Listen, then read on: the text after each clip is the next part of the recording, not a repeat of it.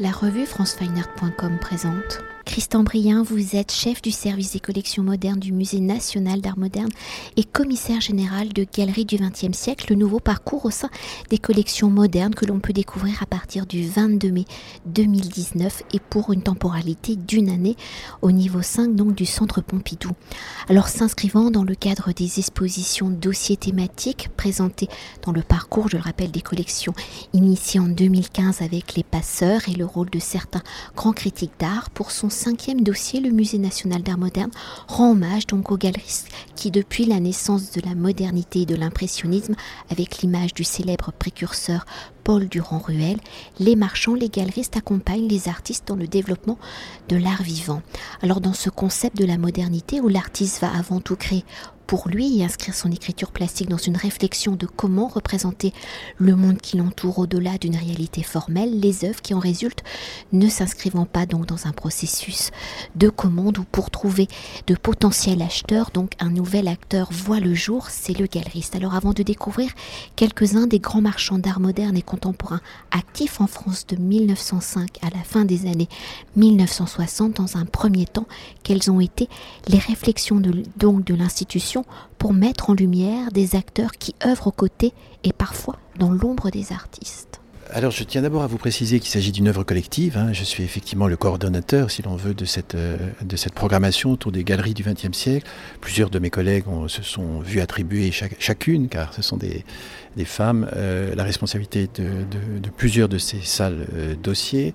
Pour répondre plus directement à votre question, nous sommes partis en fait de deux constats. La première, c'est que finalement, le Centre Pompidou et le Musée national d'art moderne, donc, avaient assez peu rendu hommage aux grands, aux grands marchands d'art du XXe siècle, ou de façon euh, très, très liée à des acquisitions. Je pense à certains galeristes qui ont fait des donations très importantes, comme Daniel Cordier ou encore Louise et Michel euh, Léris. Mais en dehors de ces, de ces, de ces moments très, très privilégiés dans l'histoire des collections du musée, le Centre Pompidou n'avait jamais euh, conçu d'opération de cette ampleur pour rendre hommage à effectivement des acteurs majeurs de la vie euh, culturelle et artistique de, de notre euh, pays qui sont devenus, depuis Durand-Ruel, le grand ancêtre, et à partir d'Ambroise Vollard, qui est donc notre premier dossier, des lieux de légitimation artistique tout à fait essentiels. Et puis le deuxième constat, c'est euh, de bien comprendre que nos collections, en fait, portent l'empreinte de l'activité de, ces grands, de ces grands marchands. Beaucoup d'œuvres de nos collections sont passées entre les mains de ces grandes figures précurseurs de cette profession ont été exposés par eux, parfois ont été donnés par eux. Je faisais allusion à certaines euh, grandes donations.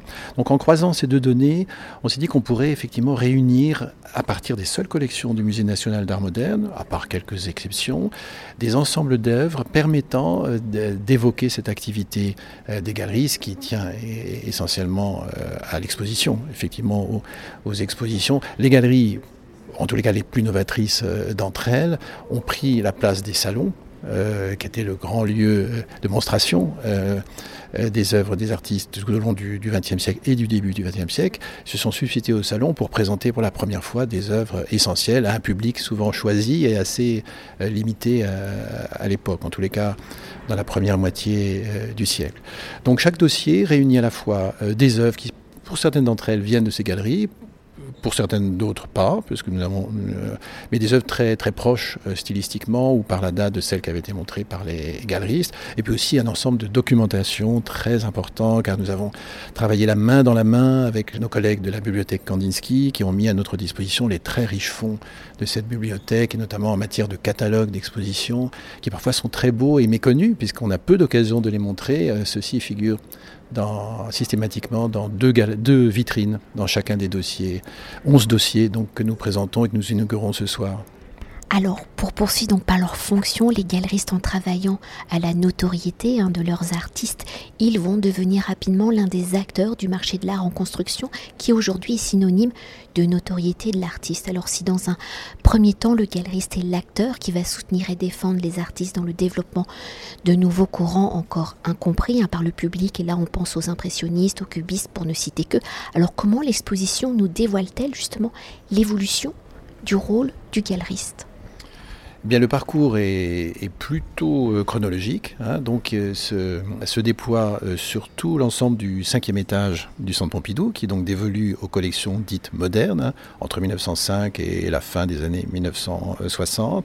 Donc il est assez saisissant de voir l'évolution du métier, finalement, entre Ambroise Vollard, le grand ami de Paul Cézanne, le découvreur de, Picasso, qui expose pour la première fois à Paris dans sa galerie, des artistes fauves, jusqu'à Iris Clair, qui est donc la grande galeriste, une des grandes galeristes des années 50 et 60, qui a beaucoup fait pour la promotion du, nouveau réalisme, euh, notamment. Et on voit qu'entre ces deux, deux moments, entre ces deux galeries, bah, beaucoup, beaucoup de choses ont, changé.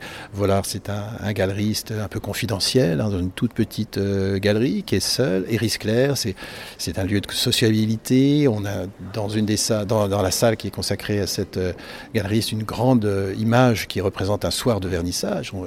Un lieu bondé de monde où le reconnaît quelques personnalités bien, bien parisiennes. Donc les, galeries se sont déployées de façon tout à fait extraordinaire, surtout après 1945. Il faut bien le, dire. Il y a une universitaire, Julie Verlaine, euh, qui nous a servi un peu de conseiller et qui a publié un, livre capital issu de sa thèse sur justement ce sujet des, galeries d'art à Paris. Euh, après 1945. Et il est vrai que le parcours que nous proposons euh, comporte beaucoup plus de dossiers pour cet après 45 que pour, euh, la période antérieure où les, galeries sont évidemment beaucoup moins nombreux. Nous en avons retenu deux, donc Ambroise Vollard, le grand ancêtre, si l'on peut dire, et puis Daniel Henri Kahnweiler, qui est évidemment cette figure essentielle euh, qui a exposé pour la première fois les artistes cubistes, Braque, Picasso, Léger, Gris, et qui a d'ailleurs joué un rôle de théoricien du, cubisme, comme nous l'avons montré dans notre grande exposition consacrée au cubisme il y a quelques mois. Et hors micro, vous me disiez que dans ce parcours, il n'y avait qu'une seule galerie venue donc de province. Donc à l'époque, enfin jusque dans les années 60, le marché, enfin les galeries sont quand même très parisiens. Oui, nous avons, euh, nous, déplorons ce fait. Hein. nous avons effectivement cherché à à, rendre hommage à des, à galeries en, région, hein, comme on dit aujourd'hui, on ne dit plus province, comme vous le savez. Euh, restons, sérieux, il y a effectivement assez peu de, de, grandes figures, il y, en a une notamment à Lyon, Marcel Michaud, qui est une figure importante, mais qui n'a pas vraiment laissé de traces dans nos collections et qui a déjà été étudiée et fait l'objet d'une belle exposition par le Musée des Beaux-Arts de, de Lyon.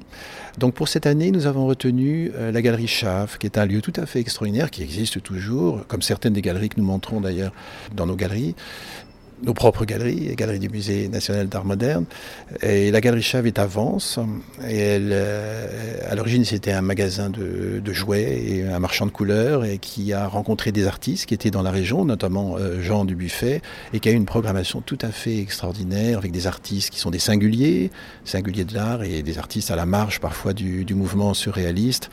Et la galerie a bien voulu nous prêter euh, un ensemble d'œuvres qui nous permet d'évoquer ce seul exemple provincial, effectivement. Alors on va peut-être revenir euh, sur nos pas, mais dans ce parcours euh, d'exposition dossier, donc le premier cycle, on l'a évoqué, consacré donc à Ambroise Vollard jusqu'à Iris Clerc.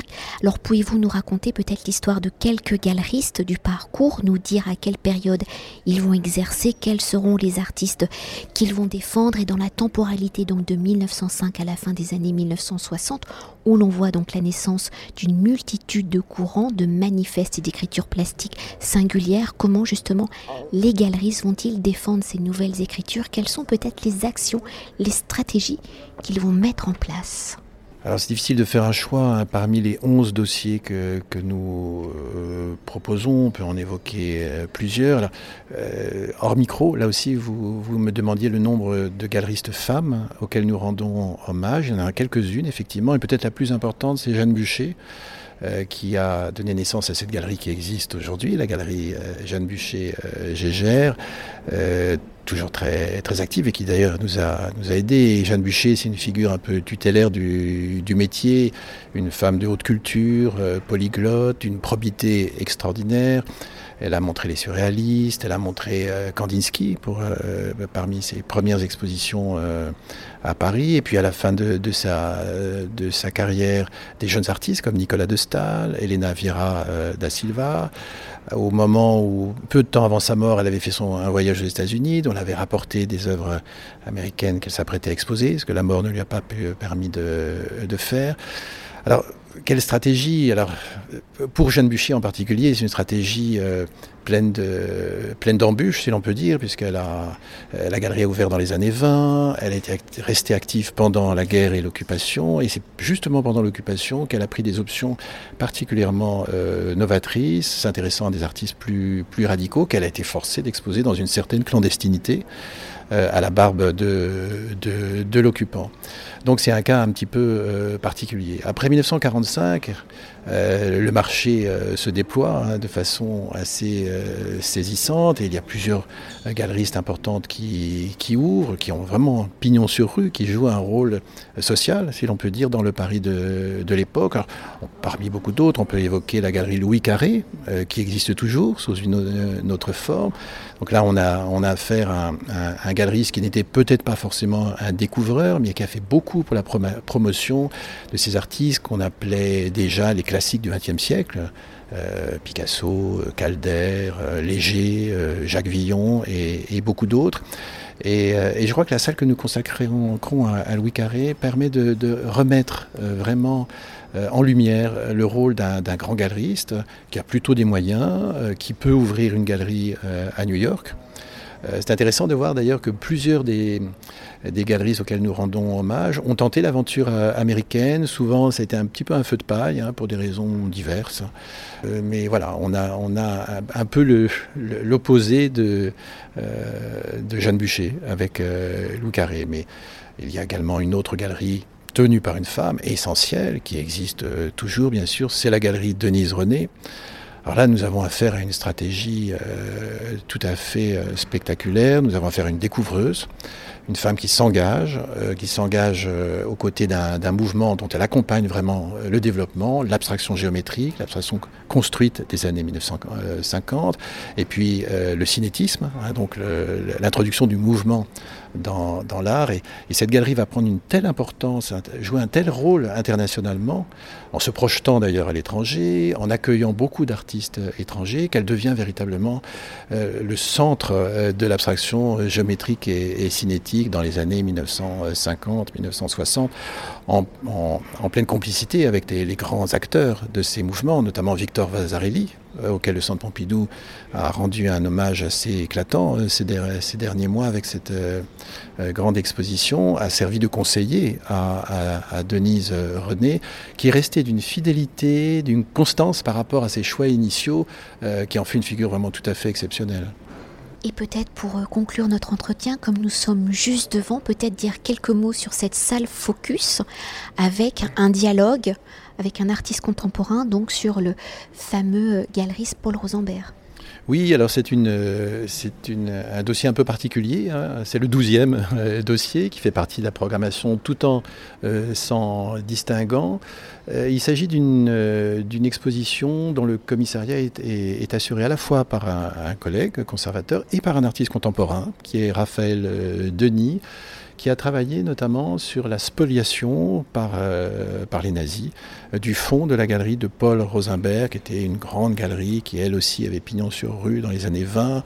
1920 euh, qui avait présenté Matisse, Picasso et, beaucoup d'autres. Et donc c'est une association que je laisse le soin à nos visiteurs de, découvrir, mais qui comprend aussi un large volet euh, documentaire et qui permet euh, d'évoquer cette question à la fois douloureuse et que l'on s'acharne à, mettre en lumière aujourd'hui, qui est la question des spoliations des biens juifs, effectivement.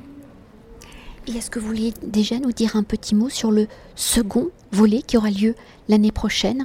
Parce qu'il y avait beaucoup de galeristes euh, à qui vous vouliez rendre hommage, donc euh, vous vous étalez dans le temps, si je puis me permettre de dire ça comme ça. Euh, tout à fait, c'est la première fois, c'est assez, exceptionnel, hein, vu effectivement la richesse, la matière historique, la richesse de la matière historique, le nombre de galeristes auxquels nous souhaitons rendre hommage.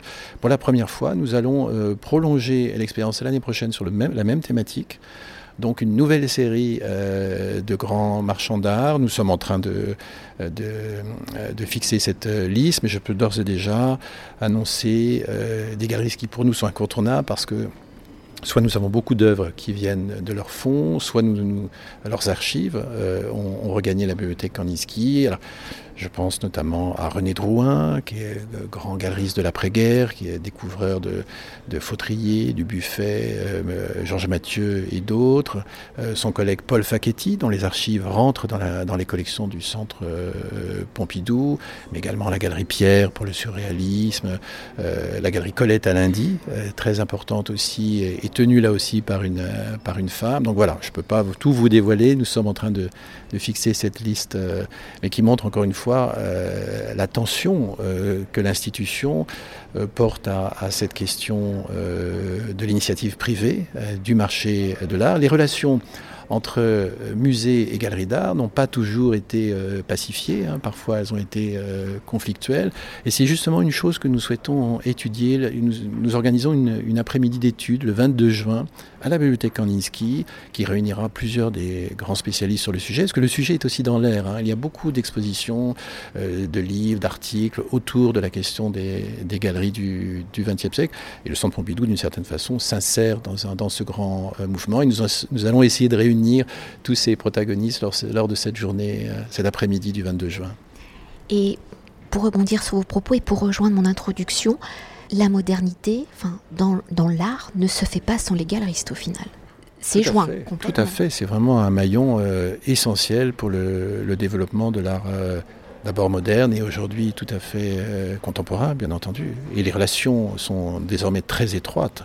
Euh, entre galeries et, et, musées dans le champ du, du contemporain. Ça, c'est évident. Merci beaucoup. Merci à vous. Cet entretien a été réalisé par franceweiner.com.